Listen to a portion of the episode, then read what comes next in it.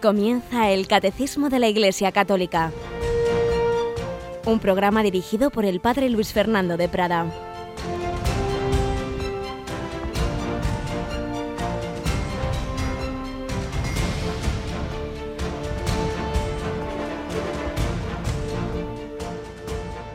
Alabados sean Jesús, María y José. Muy buenos días, querida familia de Radio María. Muy buen día de Nochebuena, 24 de diciembre, esa fecha que de niños tanto nos ilusionaba y ojalá mantengamos ese corazón de niños para disfrutar recordando que nace esta noche el Hijo de Dios hecho hombre. Tenemos a Cristina Rubio en el control. Buenos días, Cristina. Muy buenos días, padre. ¿Sigues manteniendo ese corazón de niña ante el Belén? Claro que sí, con esa misma ilusión todos los 24. Estupendo. Pues vamos nosotros a seguir, fijaros lo que son las cosas, hablando de, de la providencia y el escándalo del mal en el día de Nochebuena. Y puede parecer contradictorio, tendríamos que hablar de cosas muy bonitas y dulces. Y fijaos, sin embargo, que en la misma liturgia de la Iglesia, al día siguiente de celebrar la Navidad, celebramos el 25 y el 26 celebramos el primer mártir, San Esteban, y el 28 a los santos niños inocentes. ¿Qué quiere esto decir?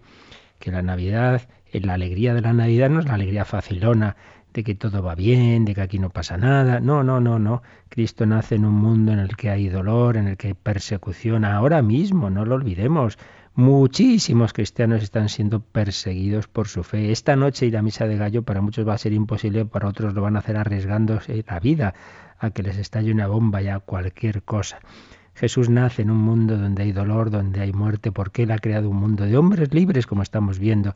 Permite el mal, pero lo que significa la Navidad es que a pesar de todo, la luz triunfa sobre las tinieblas, el amor triunfa sobre el odio, la vida triunfa sobre la muerte. Por eso, por eso mismo también el comentario que estamos haciendo, recogiendo ese testimonio de este chico joven fallecido hace pocos meses y lo que declaraban sus padres, Luis Rivas y Ana Cheliz, que terminamos hoy de leer, pues no desentona de este día de Navidad, sino al revés, a todo el que esté sufriendo circunstancias parecidas, que desde luego como estas pocas hay, el perder un hijo de esa manera, pues que tenga ánimo de saber que el Señor, el Señor está ahí, que Jesucristo nace también esta noche en los hospitales, en las cárceles, en todas las situaciones difíciles. Jesús ha venido no a suprimir el dolor, sino a darle sentido, no a quitar la cruz, sino a clavarse en ella, no a quitar esos pesebres de la pobreza, sino hacerse pobre, por supuesto, también a darnos la fuerza para luchar contra el sufrimiento, contra la muerte. Esto no es un pasivismo estoico, no, no, claro que no, pero a la vez con paz, con serenidad. Pues en este espíritu navideño y de confianza en la providencia, comenzamos este programa que os recuerdo que luego después a las 10 tendremos nuestra Santa Misa desde la capilla de Radio María que ofreceremos por los bienhechores de esta campaña de Navidad de este año que termina. Bueno, vamos adelante primero con este nuestro comentario en el que vamos a terminar este precioso testimonio de Miguel Rivas.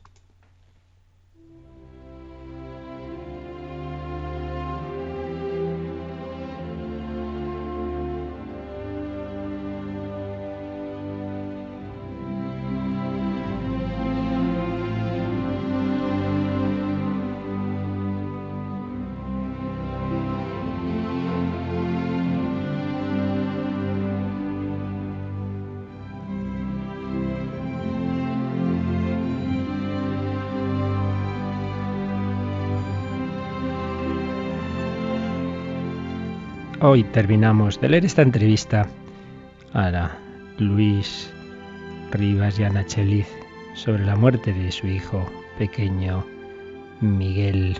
Hemos oído oyendo cómo y leyendo cómo iba avanzando ese cáncer, las diversas alternativas, los momentos de lucha, de tentación. Y ayer ya leímos ese momento en el que Miguel se dormía en el Señor. Pero Precisamente os recordaba que en el año 2009, cuando se le acababa de encontrar el tumor en los huesos, Miguel Rivas fue con parte de su familia en aquella peregrinación de la diócesis de Madrid con el cardenal Antonio María Rocco a recoger la cruz de la Jornada Mundial de la Juventud, que se iba a celebrar dos años después, como todos sabemos, el 2011 en Madrid.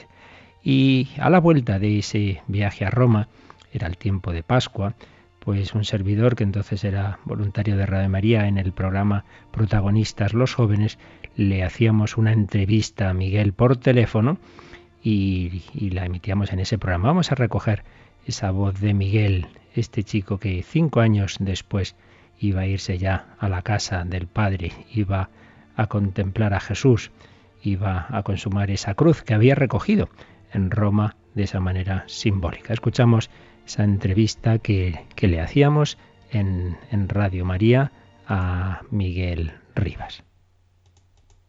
¿Te quieres presentar, por favor? Sí, bueno, yo soy Miguel, tengo 15 años, estoy estudiando tercero de la ESO y bueno, soy de una familia y pertenezco al Caminando Catecumenal. Fuiste, yo vi a tus padres vi, y, y, cuatro hermanos, me parece que estabais, ¿no? Sí. Y tú tienes, hemos dicho, 15 años, ¿no es eso? Sí. Así que eras el jovencito ahí, yo creo, de la familia. Sí, sí, sí, el más pequeño. Miguel, ¿por qué, ¿por qué para ti ha sido especial el recoger la cruz? Me parece que estás en un momento de tu vida en que el Señor te está haciendo ver el misterio de la cruz, ¿no es así? Sí, porque pues Dios me, me ha regalado en este tiempo un tumor en la tibia que pues nos ha pillado un poco de sorpresa y verdaderamente hemos podido experimentar el, el recoger la cruz, ¿no?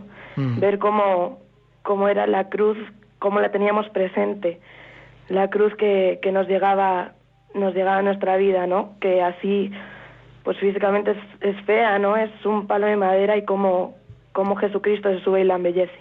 Miguel, ¿cómo estáis viviendo estos, estas semanas desde que te han comunicado ese tumor? Pues tú, tus padres, eh, te, te, ¿estás notando la, la, fuerza del Señor para coger esa cruz? Pues sí, la verdad es que está siendo un, un tiempo duro, pero, pero Dios nos lo, nos lo ha dado en esta, en esta Semana Santa para demostrarnos su fuerza, ¿no? Para, para glorificarse en este, en este tiempo duro y pues así de vez en cuando me dan bajones de cinco segundos. Claro, normal. pero pero veo como, como Dios es fuerte, ¿no? Que pues gracias gracias a Dios en la penitencial que tuvimos en la en la Basílica de la Santa Cruce. Sí. Pues me, me fui a confesar y justo me tocó con un con un sacerdote que le habían hecho una biopsia la semana anterior. Caramba. Y me pues me estuvo comentando y me dijo que que Dios se quería glorificar en esto, ¿no? Que, que por algo Dios me lo da a mí y en estos tiempos. Entonces, pues también me ha ayudado a, a tener fuerzas, ¿no? Y también tuve suerte en lo del Papa, que como iba en silla de ruedas me pusieron en, en la primera fila y el cardenal me dio una palabra que me decía que la, fuerza del Espíritu con mi fuerza podía hacer milagros, ¿no? Entonces estoy yo muy sostenido por la, la fuerza del Espíritu Santo. Qué bien. Y supongo que el, el, celebrar esta Pascua de Resurrección para ti estará siendo también muy especial, ¿no? Esa fuerza de Cristo resucitado que es más, más fuerte que, que el dolor, ¿verdad? Pues sí, la verdad es que sí, porque pues, no iba a poder ir a la Pascua porque pues he estado en, en reposo y pues por una serie de circunstancias conseguimos un sillón para poder aguantar la Pascua y ha sido un regalazo de Dios estoy como viviendo un, un viaje de novios, le digo yo, ¿no? Uh -huh. que, que Dios no para de demostrarme su amor.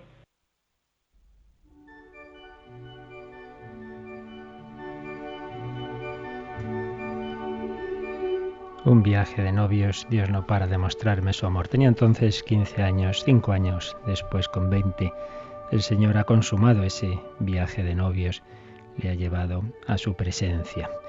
Cuando en esa entrevista que hemos ido estos días leyendo, preguntaban a sus padres, ¿qué frutos a día de hoy veis de su pasión y muerte? respondía Ana. Muchos. Primero que en la familia sigamos unidos. Luego ha sido un tiempo tan intenso que a cada uno en particular se le ha afianzado la fe y la vocación. Al diácono, al seminarista, al fisioterapeuta. Los nietos han tenido un encuentro muy natural con la muerte. Y eso ha sido un memorial para ellos. El protagonista no era Miguel, éramos todos.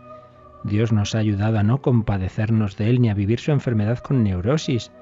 A la una del mediodía era la hora de la morfina y todavía hoy me sobresalto pensando que se la tengo que dar. He hecho en falta el contacto de su piel en mis labios. Le he besado tanto en este último tiempo. Su te quiero, mamá, ya no está y me ha dejado un hueco grandísimo, pero no lloramos con desesperación porque sabemos que está con el Señor. ¿La Virgen nos ha ayudado? Desde muy pequeños siempre les he dicho a mis hijos, donde mamá no llega, empieza la Virgen. Los últimos días Miguel dormía pegado a la pared por los dolores y le colocamos un icono de la Virgen del Silencio a la altura de los ojos, para que se sintiera acompañado por ella. Pasadas las horas me dijo, primera victoria de la Virgen. Cuando me han venido las angustias la he abrazado y le he acariciado la cara. Entonces me ha inundado una paz que me he dormido tres horas. Así estuvo las últimas cinco noches antes de morir. Sé que en el momento en que un alma expira, Jesucristo y la Virgen la recogen y la llevan al Padre.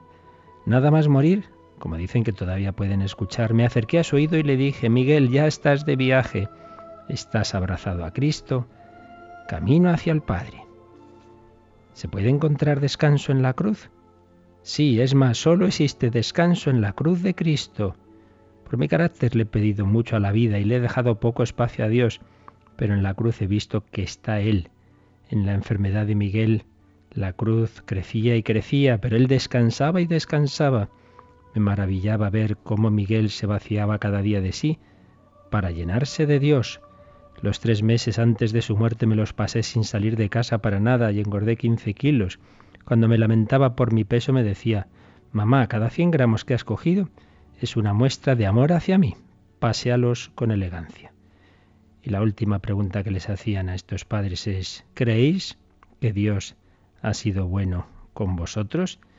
Respondía el padre, buenísimo. Y la madre, por supuesto, la fe es la mejor lotería y además es gratis. Sabemos que nuestra misión con Miguel ha acabado cuando lo hemos enterrado con fe. Nos queda la transmisión de la fe a los otros hijos. Esta es la visión de fe de unos padres cristianos en un momento tan duro, pero saber que hay una providencia amorosa misteriosa, ciertamente, misteriosa, que permite el dolor, pero que del saca lo principal, que nos unamos a Dios, que nuestra vida cumpla su destino de vocación a la santidad, que estemos eternamente con el Señor en el cielo, con la Virgen María, pues pedimos a María que nos ayude así a ver con esa visión de fe todos los acontecimientos de la vida, todo está en la divina providencia.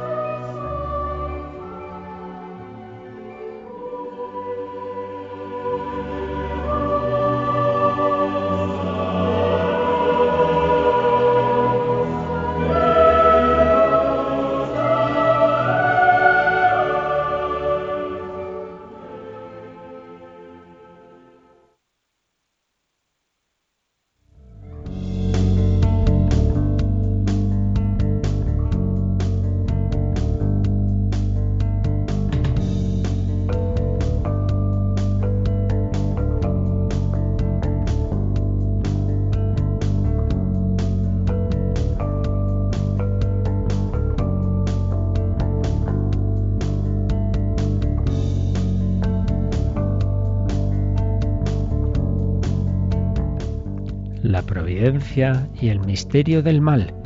Con este testimonio que hemos ido compartiendo estos días, hemos podido aprender más, quizá, seguramente, que de muchas ideas que podamos reflexionar en ellas, porque ahí vemos puesto en la práctica todo lo que nos realmente nos enseña la fe de la Iglesia.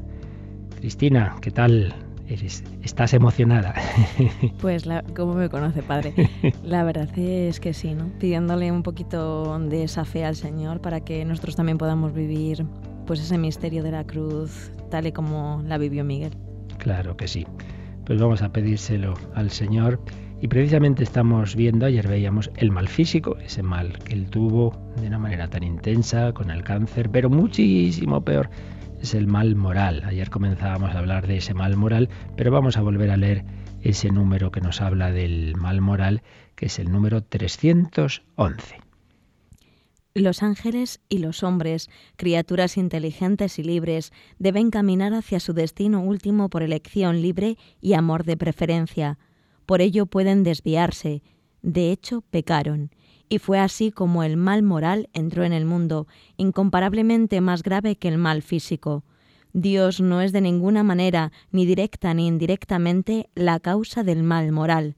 Sin embargo, lo permite, respetando la libertad de su criatura, y misteriosamente sabe sacar de él el bien. Y como ayer ya recordábamos, termina este número con una cita preciosa de San Agustín porque el Dios Todopoderoso, por ser soberanamente bueno, no permitiría jamás que en sus obras existiera algún mal, si Él no fuera suficientemente poderoso y bueno para hacer surgir un bien del mismo mal. Fijaos que las últimas preguntas que leíamos de esa entrevista pues iban por ahí. ¿Qué ha salido de bueno de esta enfermedad, de este sufrimiento? Dios, si permite el mal, es porque puede sacar un mayor bien de él. Evidentemente siempre el punto de referencia de todo, de todo, y también de este tema, es mirar a Jesús y es mirar el mayor mal de la historia en todos los sentidos, que es la pasión y muerte, que es eso de que un Dios sea crucificado como un malhechor. Pues es, que no puede haber algo más injusto, más inmoral. Y sin embargo, Dios lo permitió y a través, a través de, de, la cruz, de la pasión, de la muerte, va a venir el mayor bien, la glorificación de Jesucristo como redentor. Es mayor su gloria como redentor del hombre que simplemente como nuestro creador por ser Dios. Es un Dios que hecho hombre nos ha redimido y nos ha mostrado su amor. Y es que el valor supremo es el amor. Dios es amor. Estamos creados a imagen y semejanza de Dios, por tanto, tanto más hombres seremos cuanto más amemos. Pero el amor crece y se manifiesta más cuando hay la ocasión del dolor. Nadie tiene mayor amor que el que da la vida por sus amigos. Por eso veamos el dolor no en el aspecto negativo, sino al revés, como una ocasión de crecer, como una ocasión de crecer en el amor. Así pues, Dios permite el mal, incluso el pecado, para sacar un bien. Y cuando, ya decíamos ayer, cuando miramos hacia atrás en nuestra vida y nos da mucha rabia y lo que yo hice y ese pecado y, lo otro, pues míralo como, como aquella mujer que lloraba a los pies de Jesús. Y Jesús decía, al que mucho se le ha perdonado, mucho ama. Si tienes muchos pecados, ahora tómalos como ocasión de mayor amor y agradecimiento y generosidad con el Señor. Si te ha perdonado mucho, más tienes que amar.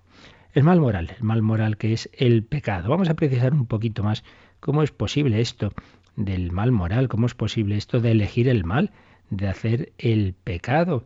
Estos seres libres que somos los ángeles y los hombres, ¿por qué podemos elegir el mal? Seguimos una vez más, puesto que es un hombre profundamente preciso, al profesor Eduardo Vadillo, que nos explica que en realidad cuando elegimos el mal, nunca el hombre elige el mal en cuanto mal, no, uno no es que diga voy a coger lo malo en sí mismo, sino que la voluntad del hombre, que tiende naturalmente al bien, le parece que lo que está escogiendo es, es bueno, porque en el ámbito creado, en el ámbito de las criaturas, no existe un bien que, le, que satisfaga la voluntad de una manera absoluta, de una manera plena. Por eso siempre tiene que elegir entre bienes parciales, entre bienes parciales. Incluso cuando se escoge el mal, en realidad se escoge un bien, pero un bien en un aspecto parcial, que en el conjunto no es bueno. El, ladrón que roba una cosa, lo que roba puede ser una cosa que en sí misma sea buena, no, es que sea mala. Lo que está mal es la acción desordenada de, eh, de, de, escoger algo que no es propio y hacerse daño en ese sentido a la propia voluntad y a la propia personalidad. La cuestión es si elegimos el bien verdadero, el que corresponde a la perfección y finalidad del hombre, que es, en último término, como decíamos, participar de la vida divina. ¿Por qué la libertad creada puede elegir mal? Pues por eso, porque es creada, porque todo lo creado es limitado, porque es defectible y entonces en, en el momento de la elección, pues muchas veces nos equivocamos. Si tuviéramos los ojos de la inteligencia fijos en la verdadera regla moral, en lo que Dios nos dice, nunca elegiríamos un bien aparente como el bien verdadero. Pero la inteligencia considera ese objeto que atrae a la voluntad bajo diversos aspectos y tiene en cuenta también el apetito sensible. Pongamos por caso, un hombre está casado, y, pero resulta que se está fijando en el trabajo en una mujer, claro, pues ahí hay un bien, una mujer guapa, una mujer bien, eso en sí mismo no es malo, pero claro, el problema es que se está fijando en ese aspecto atrayente, sensible de, de esa mujer, que en sí mismo, repetimos, es un bien, pero lo que no es un bien es que se relacione con ella olvidando de que él, su voluntad, ha puesto su corazón y su voluntad de una manera definitiva, ha elegido antes para siempre a otra. Y entonces ahí es donde está el mal, no en que eh, en sí mismo el bien de, relacionarse con esa otra mujer no sea verdadero. El problema es que en su situación eso es algo malo porque va contra un bien superior, de esa elección que ya había hecho, de esa relación definitiva con su mujer. Pero nos engaña, nos engaña tantas veces la sensibilidad, la apariencia. ¿La apariencia es malo el vino? No, no, es muy bueno. Pero claro, si tú sigues bebiendo y bebiendo y vas haciéndote daño a tu inteligencia, tu, tus capacidades se van, se van debilitando, eso es lo que ya es malo. No en sí mismo el vino, el vino es creación eh, del hombre en base a la creación de Dios. Por tanto, en sí mismo no es malo. La voluntad tiene ese problema que, que tiene que elegir y detiene su deliberación y fija la inteligencia en un último juicio práctico que viene a ser algo así como esto. Considerando todo, esto es lo bueno para mí. Y hay muchas veces escogemos un falso bien, un falso bien. Algo mm, querido libremente, pero por un error impuesto a la razón a la que se le ha detenido en su consideración. Esta, esta, mujer está guapísima y tal y cual, y ya no sigo pensando, sí, sí, pero no es la mía. Eso ya, ya no, no, no quiero pensarlo, me dejo llevar sin más del sentimiento, de la sensibilidad. Ahí hay un defecto o fallo de la voluntad.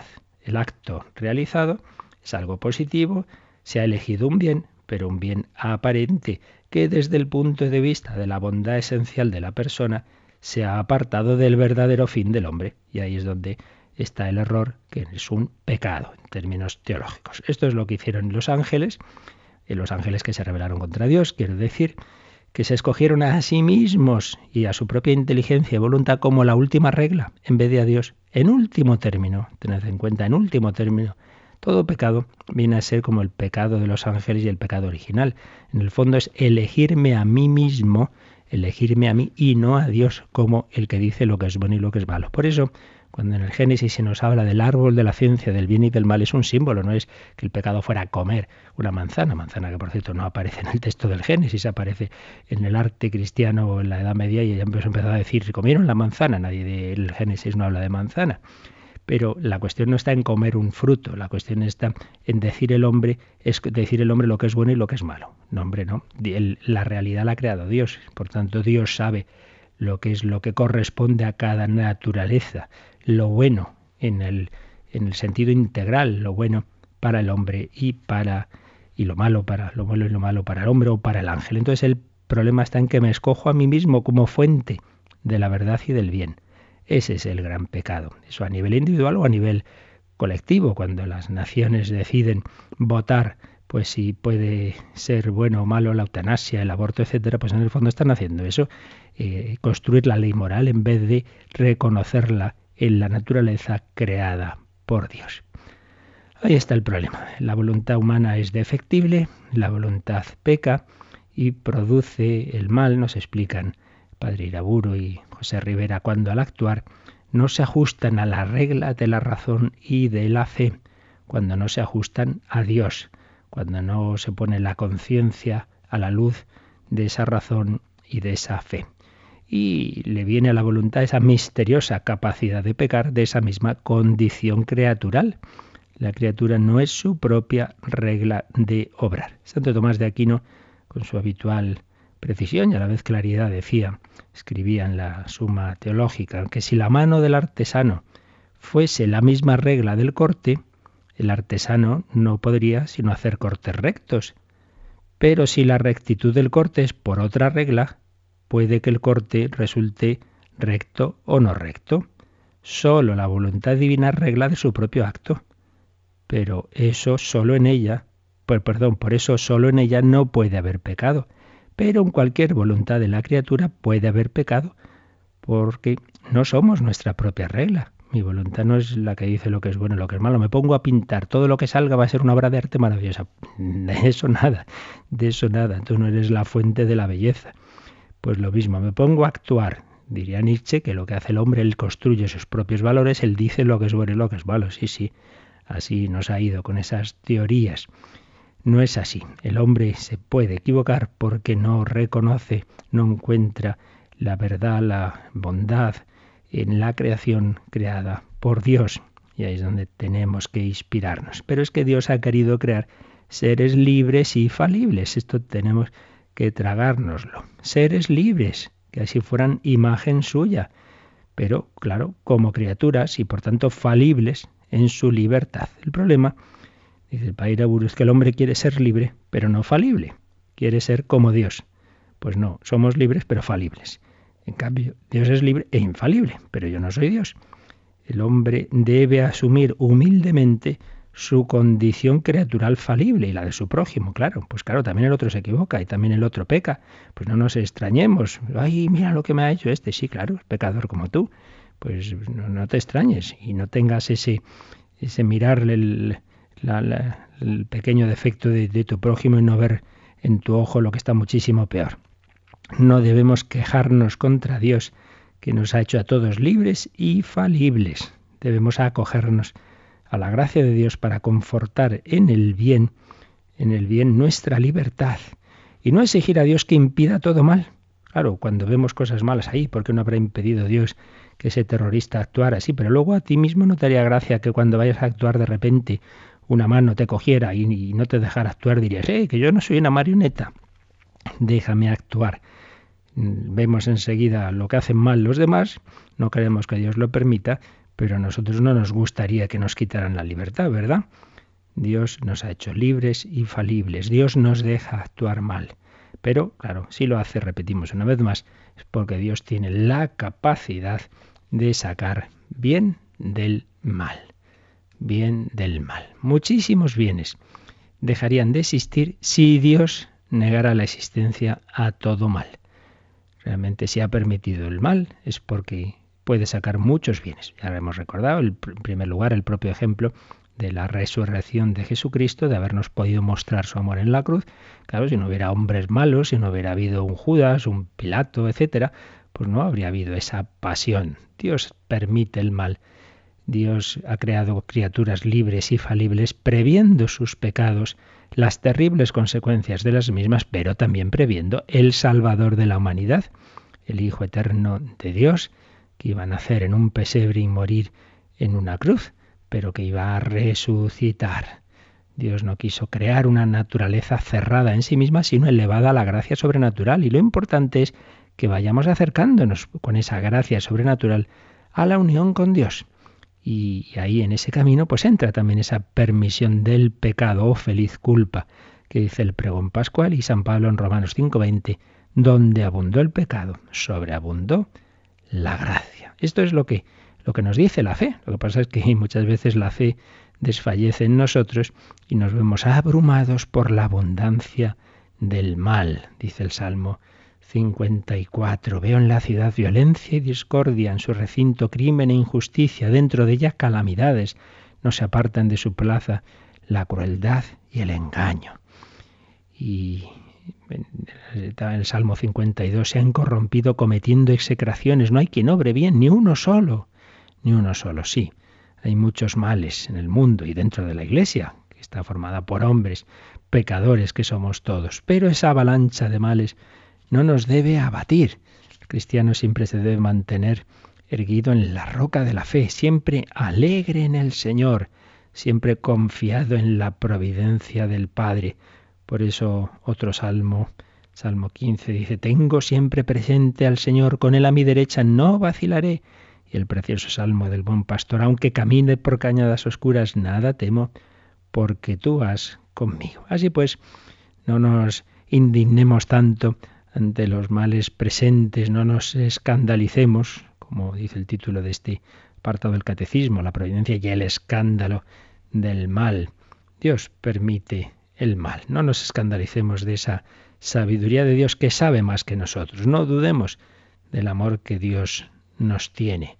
No dudemos de que el Señor es capaz de sacar bien del mal. No pensemos, yo habría hecho el mundo mejor.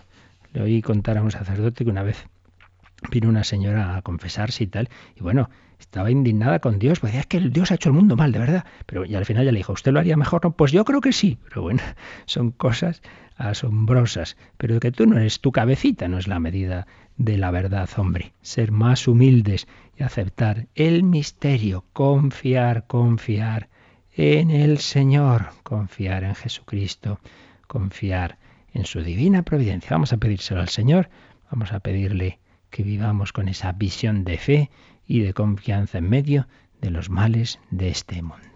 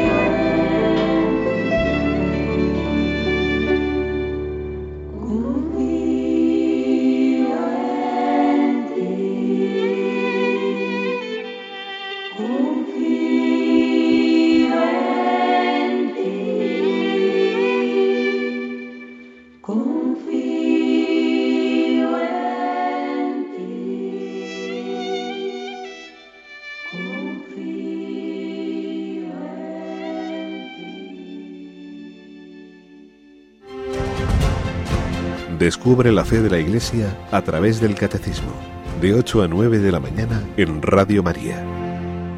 La fe de la Iglesia. Pues vamos adelante, Cristina, número 312. Bueno, lo que dice ya más o menos lo hemos ido anticipando, pero aquí está todo muy bellamente sintetizado. Leemos pues. Así, con el tiempo, se puede descubrir que Dios, en su providencia todopoderosa, puede sacar un bien de las consecuencias de un mal, incluso moral, causado por sus criaturas. No fuisteis vosotros, dice José a sus hermanos, los que me enviasteis acá, sino Dios. Aunque vosotros pensasteis hacerme daño, Dios lo pensó para bien, para hacer sobrevivir un pueblo numeroso del mayor mal moral que ha sido cometido jamás, el rechazo y la muerte del Hijo de Dios, causado por los pecados de todos los hombres, Dios, por la superabundancia de su gracia, sacó el mayor de los bienes, la glorificación de Cristo y nuestra redención. Sin embargo, no por esto el mal se convierte en un bien. No hay que confundir que Dios saque bienes de los males con decir que el mal en sí mismo es bueno. No, no, el mal es mal. Y con esto nadie saca la consecuencia y decir, ah, pues la voy a pecar, porque como luego Dios lo convierte en bien. No, no, no. Ojo, el pecado es gravísimo, pero, pero es verdad que Dios puede sacar bien de él y lo saca. Pero claro, no lo hagamos aposta. Eso ya sí que sería tentar a Dios. Otra cosa es que tú ya una vez que te das cuenta de los males que has cometido, de los pecados que has cometido, te arrepientas y no te desesperes y pienses que eso te puede ser ahora provechoso para ser humilde, para confiar en el Señor, pero no que digas, ala, pues voy a abusar de esa misericordia de Dios, porque eso sería ya algo satánico. Y de hecho sería un pecado contra el Espíritu Santo, el confiando en esa misericordia de Dios, pecar aposta, ¿no? Sería una barbaridad. Pues sí, pedir al Señor esa, esa confianza de saber que el mal, que el pecado no tiene la última palabra. Todo esto evidentemente está relacionado con muchos puntos de, la doctrina católica. Ya veíamos al empezar a tratar este tema del mal que no hay aspecto del mensaje cristiano que no, que no tenga que ver de alguna manera con la respuesta a este tema del mal. Por eso hay diversos números marginales que se nos indica que podemos mirar relacionado con esto. Hemos hablado del mayor mal, que fue la pasión, que fue la muerte del Señor. Vamos a, a ver entre esos números, por ejemplo, el 599, que nos habla de la muerte redentora de Jesucristo, Jesús entregado según el preciso designio de Dios, nos lo, nos lo explica el catecismo. Vamos a leerlo, Cristina, el 599. La muerte violenta de Jesús no fue fruto del azar en una desgraciada constelación de circunstancias. Pertenece al misterio del designio de Dios, como lo explica San Pedro a los judíos de Jerusalén ya en su primer discurso de Pentecostés. Fue entregado según el determinado designio y previo conocimiento de Dios. Este lenguaje bíblico no significa que los que han entregado a Jesús fuesen solamente ejecutores pasivos de un drama escrito de antemano por Dios. Así pues, por un lado se nos ha dicho que esa muerte violenta de Jesús no fue fruto del azar de una serie de circunstancias. Hay quien a veces lo interpreta así, claro, es que Jesús se opuso a los poderes de entonces, entonces, bueno, se dieron una serie de circunstancias entre los romanos, los sacerdotes, y claro que mala pata, pues pasó esto, hombre, no, no es así. No es así, estaba en el plan de Dios que el Hijo de Dios hecho hombre muriera por nosotros, por nuestros pecados. No es que fue casualidad, que coincidieron así las cosas. Hay un designio de Dios. Pero ojo, no nos vayamos al otro extremo. Aquí siempre el misterio hay que afirmar a la vez dos, dos extremos que nos cuesta, nos cuesta eh, conciliar y las herejías, los errores son muchas veces nos quedamos con un extremo sin el otro. Un extremo sería no, aquí no había providencia, aquí fue todo el azar. Pero el otro sería esa providencia obligaba, obligaba a esos pecados, porque como Dios quería que el Hijo de Dios muriera, entonces eh, Judas tuvo que cumplir su papel de traidor, eh, eh, Pilato el de cobarde, como si no fueran libres. Por eso, la última frase de este número dice que ese lenguaje bíblico no significa que los que han entregado a Jesús fueran ejecutores pasivos de un drama escrito de antemano por Dios, así como el autor literario escribe y dice, y este va a hacer esto y lo otro y no sé qué, y sus personajes, claro, pues, pues hacen lo que les manda su, su, su, escritor, su creador en ese sentido amplio de la palabra, pues como si Dios también hubiese escrito el drama de la redención y a ti te ha tocado ser de Judas, ¿qué le vamos a hacer? Como si no fuera libre. Y esto aparece en algunas obras, ¿eh?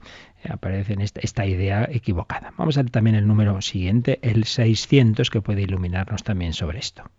Para Dios todos los momentos del tiempo están presentes en su actualidad, por tanto establece su designio eterno de predestinación, incluyendo en él la respuesta libre de cada hombre a su gracia.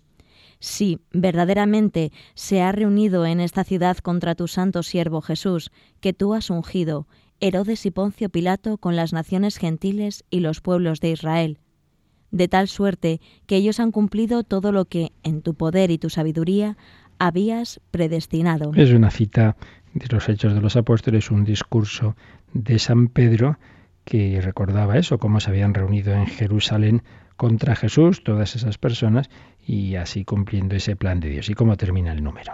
Dios ha permitido los actos nacidos de su ceguera para realizar su designio de salvación. Ciertamente es un misterio, lo hemos dicho mil veces, lo repetimos, nunca eh, no tenemos ordenador suficiente en la cabeza para meter todos los datos de este gran problema. ¿Cómo es posible que, por un lado, Dios gobierne todo y cumpla sus designios, en este caso ese designio de la entrega a la muerte de Cristo, pero por otro lado sea sin obligar a nadie, sino respetando la libertad de cada uno, sin predestinar al mal en absoluto?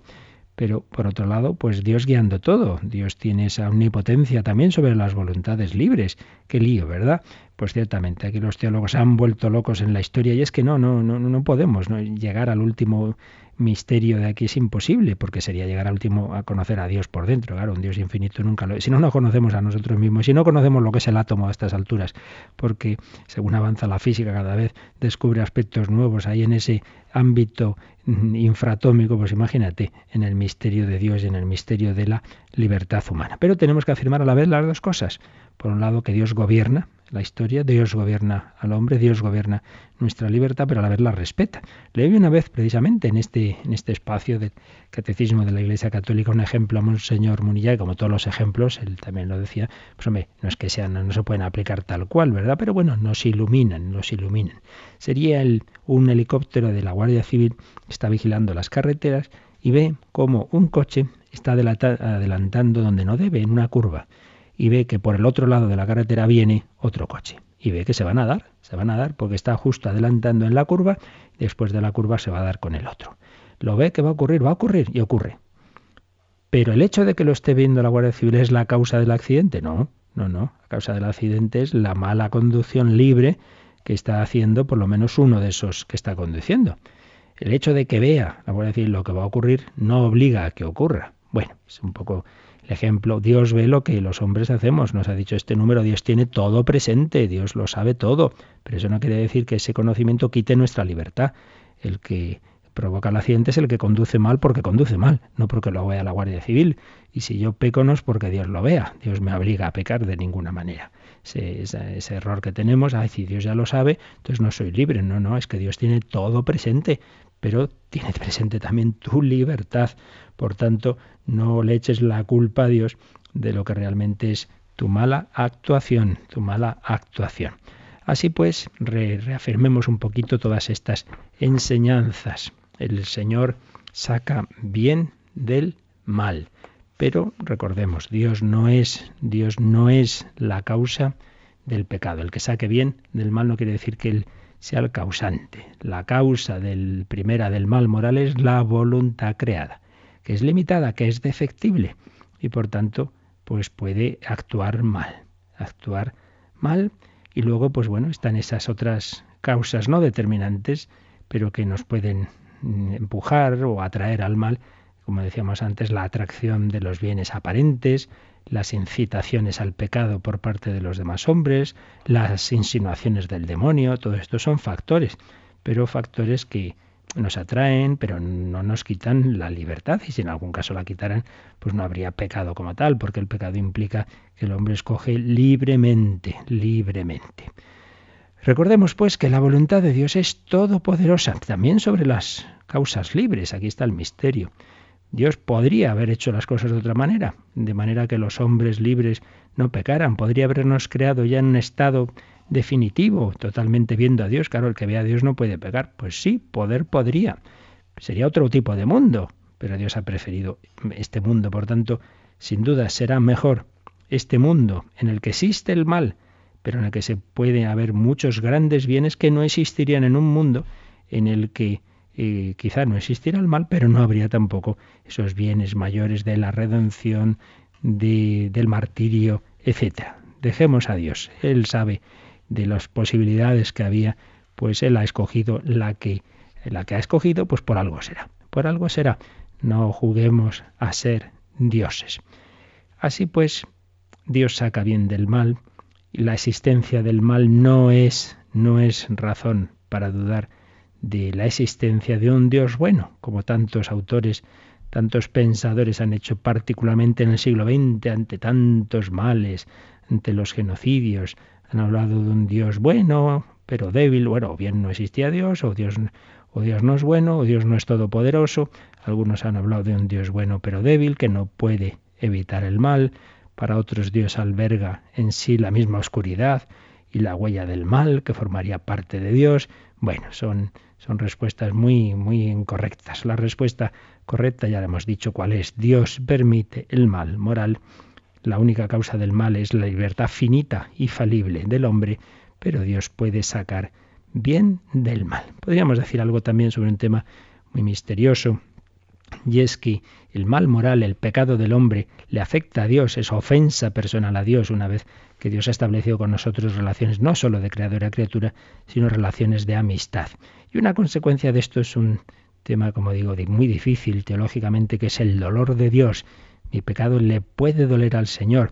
Por un lado, en el sentido en que nos pasa a nosotros, somos criaturas, en ese sentido no, pero en un sentido en el que Dios no es indiferente al drama del hombre, sin duda.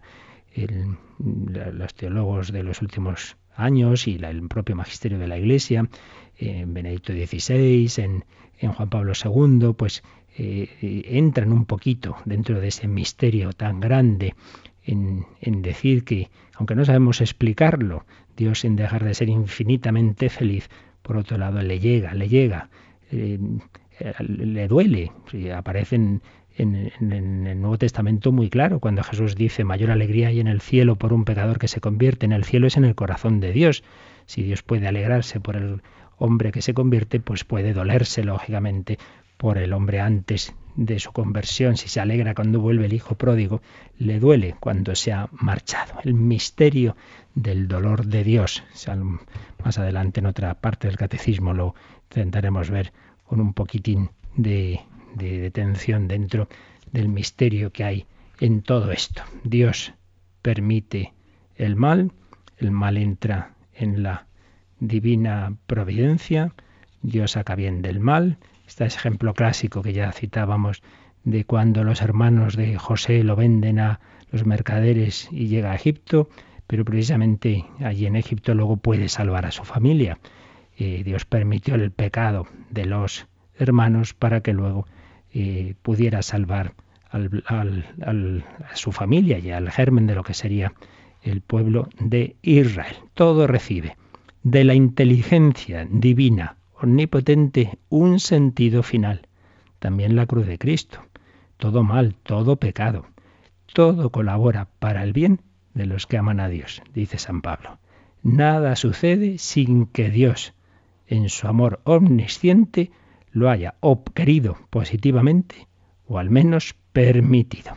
Esto es lo que tenemos que concluir de este tema misterioso, de este tema que nos cuesta, porque claro, a todos nos afecta antes o después el mal, el dolor, pero tenemos que saber que Dios, si lo permite, es porque saca bien de él. Bueno, pues hoy tenemos que dejarlo aquí, no vamos a tener tiempo de preguntas, porque tenemos que acabar hoy un poquito antes nuestro programa. Yo recuerdo que a las 10 tenemos esa Santa Misa que vamos a ofrecer en la capilla de Radio María por nuestros bienhechores. En este día tan señalado ofrecemos ese sacrificio de Cristo, su entrega, su pasión, su muerte por los bienhechores, particularmente los que estáis colaborando en esta campaña de Adviento y Navidad de Radio María, que siga adelante. Después de la misa tendremos un tiempo especial en que estarán nuestros voluntarios al teléfono. Seguimos pidiendo vuestra ayuda, seguimos solicitando ese granito de arena para seguir avanzando en este próximo año en Radio María, seguir extendiendo sus frecuencias, seguir renovando sus equipos y, en fin, todos los gastos habituales, que son muchos. Contamos con vuestra ayuda, podéis ir a los bancos, podéis llamar directamente a nuestros voluntarios que eh, a los que podéis dar el número de vuestra cuenta, al 902 500 518. mañana tendremos, es día de Navidad, no tendremos este programa, sino una conferencia que nos ayudará a vivir mejor el día de Navidad. Y el sábado en entorno al catecismo, pusimos el sábado pasado una conferencia del Padre Larrañaga, muchos nos la han pedido, pues pondremos otra, continuación de la anterior, todavía si cabe mejor, no os la perdáis y si no podéis oírla a esa hora, pues luego ya sabéis, la podéis solicitar, como todos los demás programas y los CDs especiales, como el que acabamos de lanzar. Acabamos de preparar ya, nos hemos retrasado un poquito, pero ya tenéis un CD con charlas especialmente indicadas para este tiempo de Navidad, charlas y también cuentillos para niños y, aspectos eh, de, tipo teatral, algunas, algunas obras de teatro compuestas especialmente para ser emitidas en Radio María en tiempo navideño, todo ello en un CD especial de Navidad. Luego podréis escuchar la cuña que lo, que lo expresa. Pues nada, nos encomendamos al Señor, a la Virgen, para vivir bien este último día del Adviento. La bendición de Dios Todopoderoso, Padre, Hijo y Espíritu Santo, descienda sobre vosotros. A las 10 nos volvemos a encontrar en la Santa Misa. Que paséis un feliz día.